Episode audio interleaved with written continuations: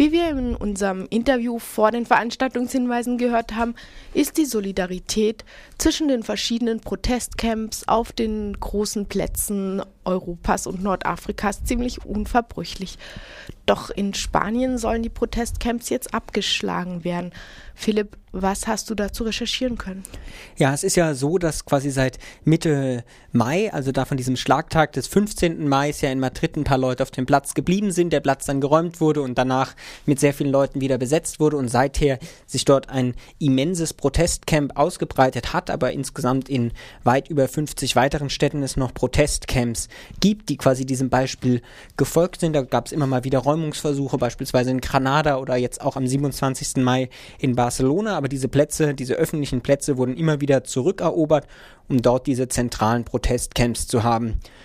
Und jetzt ähm, haben viele dieser Bewegungen in den letzten ja, Wochen gab es immer wieder Debatten, wie kann man denn diese Camps auch wieder beenden? Soll man die überhaupt wieder beenden, wenn man noch überhaupt nichts erreicht hat, oder soll man auf diesen zentralen Plätzen verweilen? Und es geht jetzt eben schon mehrere Wochen.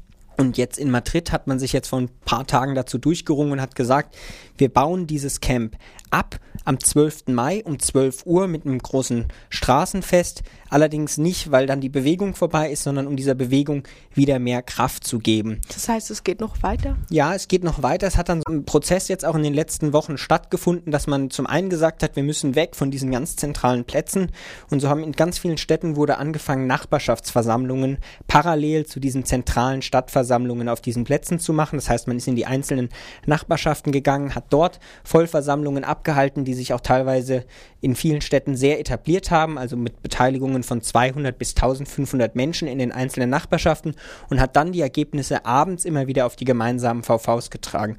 Und so wie man das einmal in die Nachbarschaften getragen hat, wurden auf diesen ja, VVs jetzt auch zum ersten Mal am vergangenen Wochenende trafen sich VVs der Plätze von allen Plätzen in Madrid. Also man möchte sich einmal quasi innerhalb des Staates vernetzen und auf der anderen Seite jetzt aber insbesondere stärker in die einzelnen Nachbarschaften ausströmen. Und da gab es jetzt in Madrid eben diese kontroverse Debatte, wie wichtig ist dieser, diese Puerta del Sol, der zentrale Platz, als Symbol auch für andere Städte und da wurde sehr viel gerungen und jetzt hat man sich aber entschlossen, dass man am 12. Juni gehen möchte, wobei es eine kleinere Gruppe gibt, die gesagt hat, sie werden versuchen, weiter auf diesem Platz zu bleiben, wobei da sehr jetzt gespalten ist, ob die weiter unterstützt werden sollen oder ob sie das nur als Individuen weitermachen. Aber erstmal dieser zentrale Tag wird sein, also am 12. Juni werden sehr viele Camps, jetzt auch andere Camps, erstmal aufgelöst werden. Und es sind auch weitere Aktionen geplant äh, über die Besetzung hinaus? Das war quasi dieser Bewegung immer wichtig zu sagen, wir leben die Plätze auf, um wieder mehr Kraft für andere Aktionen zu haben. So sind schon am 11. Juni ja Märsche vor die örtlichen Parlamente geplant. Und dann als zentraler Protesttag spanienweit, der 19. Juni um 19 Uhr, sollen die Leute wieder auf die Straße strömen. Also ähnlich wie an diesem 15. Mai wird ganz massiv dazu aufgerufen, an diesem 19. Juni auf die Straße zu gehen. Und hier kann man dann vielleicht auch gleich sagen, dass sich daran auch viele Gruppen im Ausland orientieren, die sich da auch gegründet haben. So soll es beispielsweise auch in Freiburg gibt es ja eine Gruppe, die sich immer sonntagsabends um sechs auf dem Augustinerplatz trifft um eben auch zu diskutieren. Und ich weiß, dass in diesem Umfeld auch was geplant wird für den 19. Juni, auch für den Augustinerplatz in Freiburg. Und es soll einfach halt überall massiv beworben werden. Und während dieser 19. Juni sich jetzt noch sehr stark auf Spanien fokussiert, gibt es auch Überlegungen, einen europaweiten Aktionstag im Oktober auszurufen. Nun ist ja es nicht immer möglich, den Platz so freiwillig und geplant zu räumen wie dieses Mal. In Barcelona gab es eine gewaltsame Räumung, die sehr viel von sich hat reden lassen und da gibt es noch immer Nachwehen. Ja, also die Nachwehen dieser brutalen, dieses brutalen Polizeieinsatzes vom 27. Mai dauern an. Dort haben morgen um 11 Uhr Polizeieinheiten versucht, den Platz zu räumen. Und es gab einfach furchtbare Bilder von Polizeigewalt, die jetzt auch immer wieder weiter aufgearbeitet werden und man einfach immer wieder neue Bilder entdeckt, also wo Polizisten aus sehr schnell fahrenden Autos plötzlich einen Schwenk machen und versuchen, jemanden fast über den Haufen zu fahren. Vielleicht wollen sie nur irritieren, es sieht aber bedrohlich aus. Nicht ordnungsgemäße Polizeiwaffen eingesetzt werden, irgendwelche Eisenstäbe, mit denen auf Leute eingestochen wird und eingeschlagen wird. Und sonst gibt es halt auch diese zahlreichen Bilder, wo einfach auf sitzende Leute angeprügelt wird.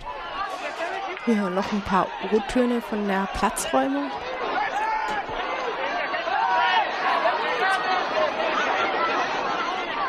Ja, und diese ganze Kontroverse dauert einfach noch an. Also die Leute sind sehr böse darüber. Insbesondere macht sich auch die Kritik an einer Person aus, nämlich Felipe Puig. Der ist sowas wie der Innenminister quasi von Katalonien. Und von dem wurde eben der Rücktritt gefordert von der Protestbewegung. Aber es gibt auch eine unabhängige Richterinnenvereinigung, die gesagt hat, die Art und Weise der Räumung sei eine Beleidigung für einen Rechtsstaat. Und da gab es jetzt eine Aussprache auch in Barcelona im Parlament vorgestern am 8. Juni. Und da hat aber dieser Felipe Puig quasi die Sache, also diesen Einsatz der Polizei auch wieder entschuldigt. Er hat gesagt, Schuld sei der Widerstand der Menschen gewesen, die Opposition und die Gewalt, die von den Demonstranten ausging. Und das hat jetzt selbst in großen Tageszeitungen für ziemliche Empörung gesorgt. Zumal die Demonstrantinnen und Demonstranten Gewalt in einem sehr weiten Sinne generell ablehnen. Richtig, also die Bilder sind sehr eindeutig, die Leute sitzen auf dem Boden, es wird auf sie eingeprügelt, es gab zahlreiche Verletzte, 121 Verletzte und genau, diese Bilder sind einfach sehr eindeutig, weshalb quasi ja das dann doch zu großer Irritation führt, dass dieser Einsatz weiter so vehement verteidigt wird. Gibt es vielleicht eine Internetseite, wo man besonders gut diese Videos selbst nachschauen kann? Also die, das Nachrichtenmagazin This www.mustwatches.org hat jetzt nochmal eine Zusammenstellung veröffentlicht, wo einfach zahlreiche der Videos veröffentlicht sind, wo man sich das einfach nochmal sehr deutlich anschauen kann, wo ja auf Sitzblockaden quasi von oben eingeschlagen wird, wo Gummigeschosse auf Kopfhöhe in die Menge geschossen werden, völlig verängstigte und schreiende Leute auf dem Boden sitzen. Ja, und die Polizeigewalt hört damit auch leider nicht auf in Spanien. Es gab gestern Angriffe von Polizeieinheiten auf Spontandemonstrationen in Valencia und in Santiago de Compostela mit Verletzten und die Leute reagierten auch hier sehr wütend.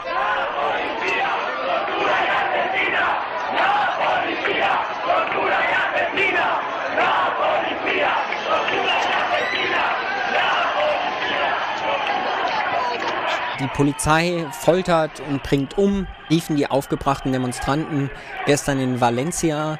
In Valencia und in Santiago de Compostela gab es Proteste und gestern Abend auf der Vollversammlung in der Puerta del Sol in Madrid wurde dann auch eine Protestnote und eine Solidaritätskundgabe quasi verlautbart, die wir jetzt hier mal kurz noch abspielen. Acampada Sol se solidariza con los compañeros de Valencia y Santiago. Acampada Sol condena la actuación llevada a cabo por las fuerzas de seguridad del Estado contra los compañeros y compañeras de Acampada Valencia y Santiago, hoy, 9 de junio, frente a las Cortes.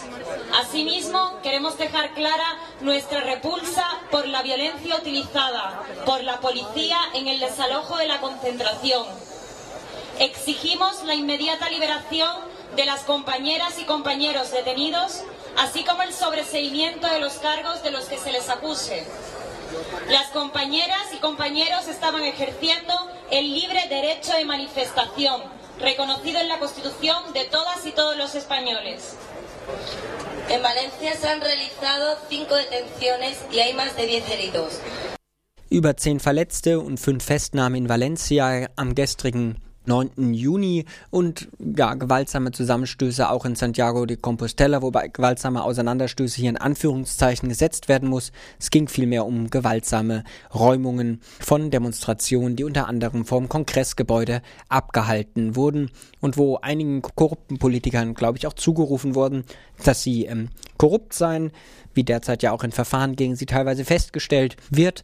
Die Polizei hielt es dann aber für nötig, den Platz zu räumen. Wir haben hier gerade die Solidaritätsbekundung von der gestrigen VV, der Vollversammlung in Madrid, gehört, die gestern Abend ja gegen 23 Uhr ja, hierzu berichtet hat.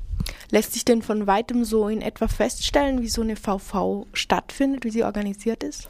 Also man kann zumindest einen ganz guten Eindruck kriegen. Man kann sich beispielsweise die Vollversammlungen in Madrid auch anschauen. Da gibt es eine Seite madridtomalablasa.net, wo man sich das anschauen kann, während mir hier gerade die Stimme leider etwas versagt. Genau, und da ist es doch auch ganz interessant. Also es wird viel mit Zeichensprachen gemacht. Ähm, Zustimmung wird mit den Händen signalisiert oder auch Ablehnung wird mit den Händen signalisiert. Die ganzen Vollversammlungen werden über Lautsprecher ausgetragen und simultan in Gebärdensprache auch übersetzt. Und ja, es herrscht so ein sehr freundliches Klima, wo die Leute ausreden, aber wo man merkt, dass es mittlerweile doch einen sehr formalisierten Mechanismus gibt, wie denn eine Konsensfindung stattfinden kann. Ja, und gestern Abend war dann beispielsweise in Madrid auch ein junger Ägypter da, der sich auch an den Protesten des Tahir-Platzes beteiligt hat und der eine kleine Solidaritätsnote abgeben wollte. Da hören wir jetzt mal rein. Um, the first thing I need to, uh, like it's an experience I need to pass through to you. That's something I learned in Tahrir Square. Um, the first thing that, the first thing I felt here when I came here, that's a memory of 18 days become alive. You're exactly doing something similar. I felt like if I'm Tahrir Square, the same thing. People from everywhere are trying to make the, uh, their voice be heard. Soweit der erste Teil einer kleinen Soli-Note, die ein junger Ägypter, der sich auch an den Protesten auf dem Tahir-Platz beteiligt hat, an die Protestierenden in Madrid weitergibt und da eben auch die Gemeinsamkeiten betont. Und wir hören uns noch den zweiten Teil seines kleinen Statements an. Okay. Uh, the power of people El poder de la gente is stronger than people in power. es mucho más poderoso que la gente que está en el poder. Ole.